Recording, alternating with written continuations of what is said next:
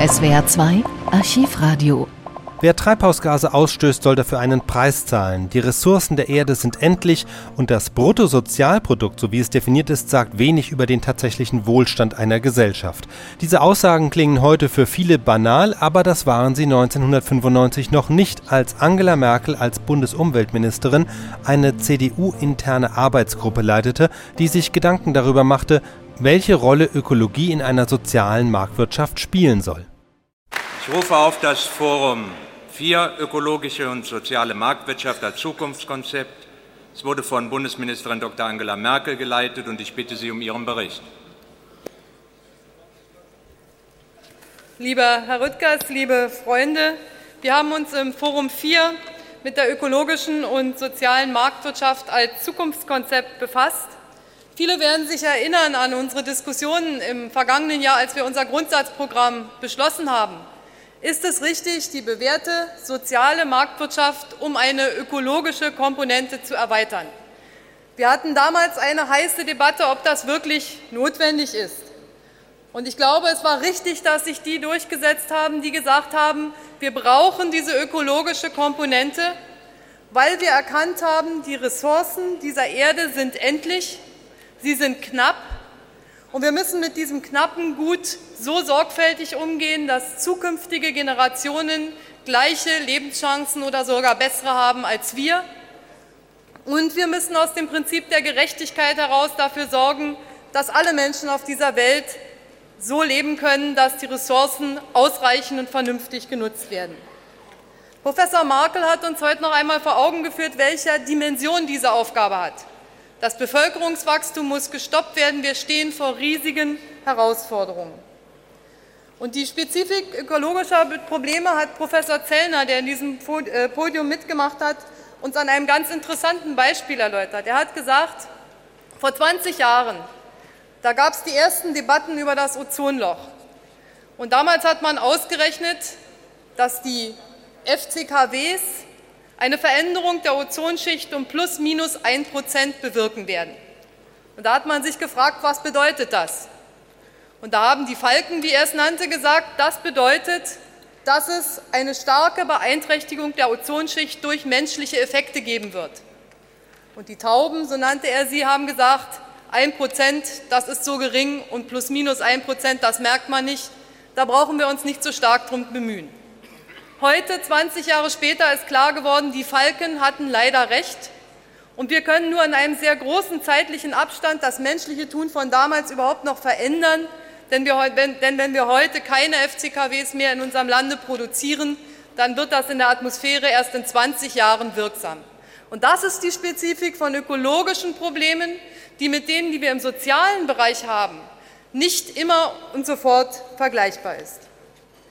Ich habe mich gefreut, dass in dem Forum, an dem Herr Pitschesrieder, Herr Issen und Professor Evers noch teilgenommen haben, der Begriff der ökologischen und sozialen Marktwirtschaft nicht mehr in Frage gestellt wurde, sondern als Zukunftskonzept akzeptiert wurde.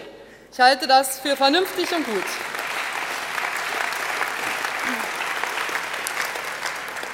Wir haben dann begonnen zu sprechen, was heißt das eigentlich, dieses Dreiecksverhältnis soziale Marktwirtschaft, ökologische Marktwirtschaft, schon in sich jeweils Spannungsverhältnisse und dann noch die Marktwirtschaft mit der Ökologie und dem Sozialen und das Ökologische und das Soziale miteinander.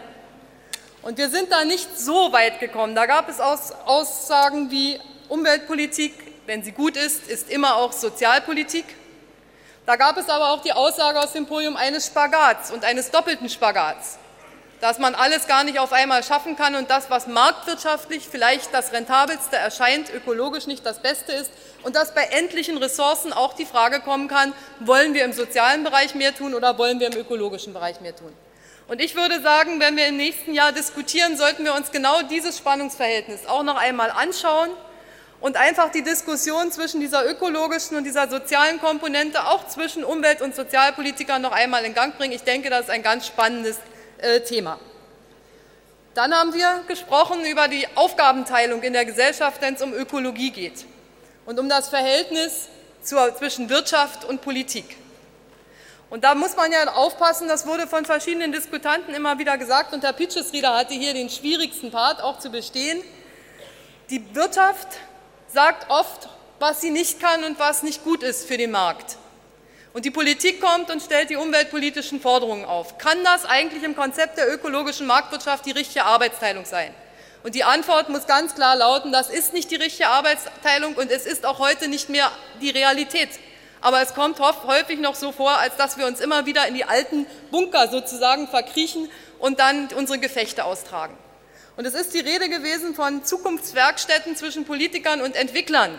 Eigentlich eine ganz spannende Sache, dass man mal gegenseitig ein Gefühl dafür bekommt, was man sich zumuten kann, was machbar ist und was erforderbar ist.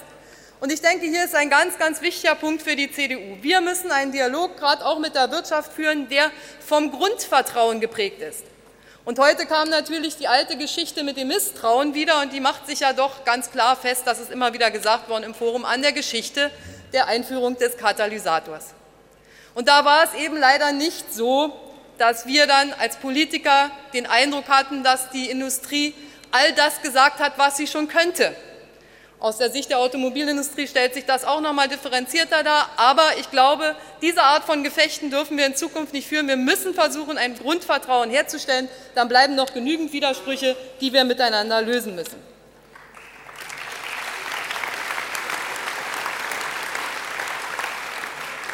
Und dann haben wir über etwas gesprochen, was ich persönlich für ganz wichtig halte. Es wurde dann von Professor Zellner genannt, so etwas wie einen nationalen Umweltplan. Das hat nämlich etwas zu tun mit einem Vorwurf, der in der Umweltpolitik sehr häufig kommt, nämlich dem Vorwurf, ihr seid ja nicht berechenbar.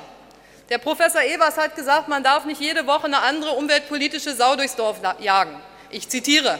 Sondern man muss wissen, was man tut und man muss vor allen Dingen auch wissen, was sind die wirklich wichtigen Fragestellungen, was sind die Prioritäten und was sind die Dinge, die nachfolgen können.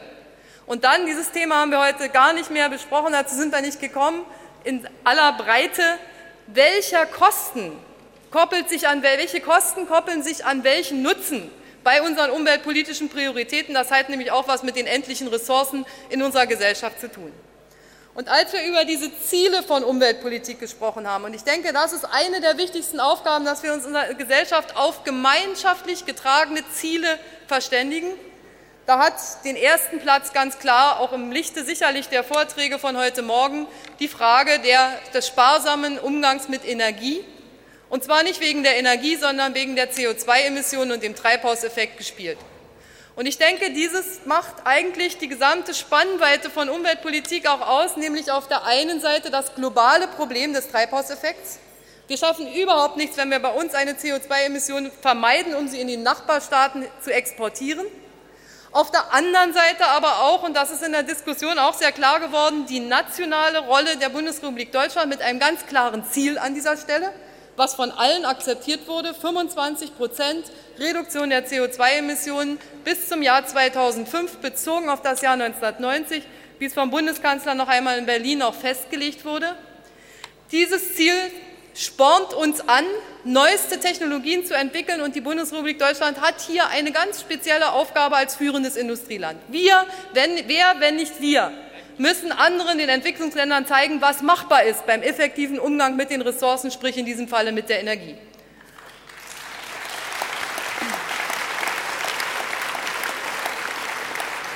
Wir haben auch noch über andere Ziele gesprochen, zum Beispiel die Idee von Jürgen Rüttgers, die heute geäußert wurde, Kopplung von Wirtschaftswachstum an äh, steigendes Verkehrsaufkommen. Ist das eigentlich eine Naturnotwendigkeit?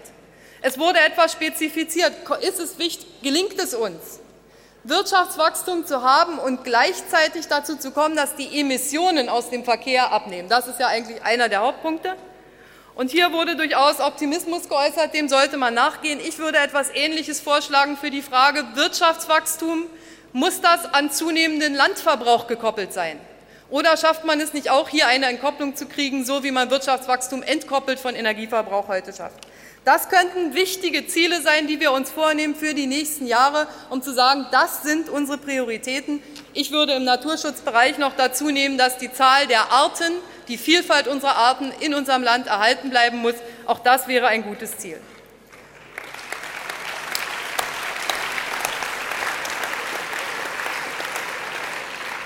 Und dann sind wir gekommen, wenn wir eine solche Hierarchie aufstellen, und ich plädiere dringend dafür, dass wir das vertiefen in der Diskussion, welche Instrumente entsprechen der ökologischen Marktwirtschaft. Und da ist ganz klar geworden, was wollen wir denn? Wir wollen doch, Professor Evers nannte das, die dezentrale Intelligenz in unserem Land mobilisieren, und zwar möglichst kostengünstig zu möglichst großen Effekten kommen. Und da war die eigentlich einhellige Meinung, dass marktwirtschaftliche Instrumente hier in vielen Fällen sehr viel besser geeignet sind als das Ordnungsrecht. Und dann sind die verschiedenen denkbaren Instrumente genannt worden, Zertifikate, Lizenzen zum Beispiel für CO2-Emissionen weltweit. Professor Evers sagt, das muss, dauert 20 Jahre, aber das ist ein vernünftiger Ansatz. Ich halte das, ich teile diese Meinung. Die Frage der steuerlichen Instrumente, die Frage von Haftungsregelungen, die weit besser noch und mehr in unserer Gesellschaft verwendet werden könnte und eine nicht ganz unkontroverse Diskussion über die Möglichkeit von Selbstverpflichtungen hatten wir in unserer Diskussion. Und wir hatten dann eine sehr auch im Publikum breite Rolle spielende Debatte natürlich über die Frage, welche Möglichkeiten spielen Preise, was muss in der Umweltpolitik überhaupt preislich geregelt werden. Und da waren wir uns klar, es müssen die Emissionen sein. Es geht auch bei einer Energiebesteuerung, bei der Kfz-Besteuerung, bei vielen anderen Bereichen nicht darum, etwas in sich zu besteuern, sondern es geht darum, die als schädlich erkannten Emissionen zu reduzieren, und zwar über die Preisbildung. Und wir haben dann natürlich intensiv über das Für und Wider einer Besteuerung auch der Energie im Zusammenhang mit unserem CO2-Minderungsziel gesprochen. Und auch hier gab es eigentlich keinen Dissens, dass dass die Preise für Energie im Zweifelsfalle wachsen müssen, wenn sie mit der Emission schädlicher Substanzen, zum Beispiel CO2, verbunden sind. Die Diskussion, die es natürlich gibt, ist die Frage, unter welchen Bedingungen kann man das so machen, dass zum Schluss global weniger CO2-Emissionen entstehen und nicht wir sozusagen durch unser nationales Reinwaschen in, in, in, letztendlich weltweit etwas äh, mehr Emissionen produzieren. Und darüber haben wir in einigen Facetten gesprochen, aber Klarheit war darüber, dass mehr steuerliche Instrumente notwendig sind, auch im Hinblick auf unser CO2-Reduktionsziel. Völlige Einigung war über die Kfz-Steueremissionen und steuerliche Spreizungen in anderen Bereichen, so wie wir sie ja auch besprochen haben. Und ich denke, auch hier müssen wir intensiv weiter diskutieren. Steuerliche Instrumente, welche sind möglich, aber auch Zertifikate und Haftungsregelungen sollten uns in der nächsten Zeit weiter beschäftigen. Wir sind im Grunde dann dazu gekommen, dass wir uns einig sind darüber, dass das Bruttosozialprodukt, so wie wir es aus der sozialen Marktwirtschaft kennen, keine automatische Aussage mehr darüber macht, wie gut geht es unserer Gesellschaft, wie ist der Wohlstand, sondern dass die ökologische Komponente in dieser Frage noch gar nicht mit drin ist. Und dass man das, was die Fachleute als umweltökonomische Gesamtrechnung, also als Ausdruck dessen betrachten, dass man auch fragt, wie geht es der Schöpfung, wie geht es der Natur, bei all unserem menschlichen Handeln und bei dem Wachstum des Bruttosozialprodukts, dass man versuchen muss, dies zu quantifizieren und eine Aussage darüber zu treffen, wie gut ist nicht nur unsere soziale Marktwirtschaft, sondern unsere ökologische plus soziale Marktwirtschaft. Und abschließend lassen Sie mich sagen, es war eine Diskussion, die sich sehr auf die neue Komponente in der ökologischen und sozialen Marktwirtschaft gestützt hat und die auch sehr eindringlich die Frage nach der Vermittelbarkeit gestellt hat. Wie können wir den Menschen in der Bundesrepublik Deutschland Handlungsnotwendigkeiten vermitteln? Wie können wir das überbringen? Und wie können wir das zeigen? Und ich will nur zusammenfassend sagen, ich glaube, wir können es dann zeigen, wenn wir uns auf wenige klar definierte Ziele verständigen, wenn wir den Menschen unsere Instrumente erklären uns nicht von jeder Emotion leiten lassen, sondern unsere Politik berechenbar und auf eine längerfristige Zeit angelegt auch wirklich durchsetzen. Herzlichen Dank.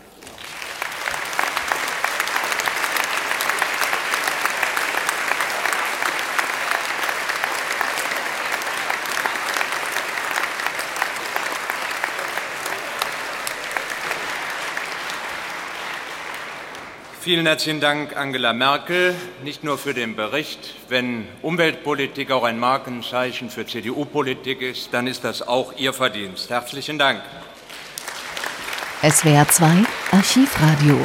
Viele weitere historische Tonaufnahmen gibt es, thematisch sortiert, unter archivradio.de.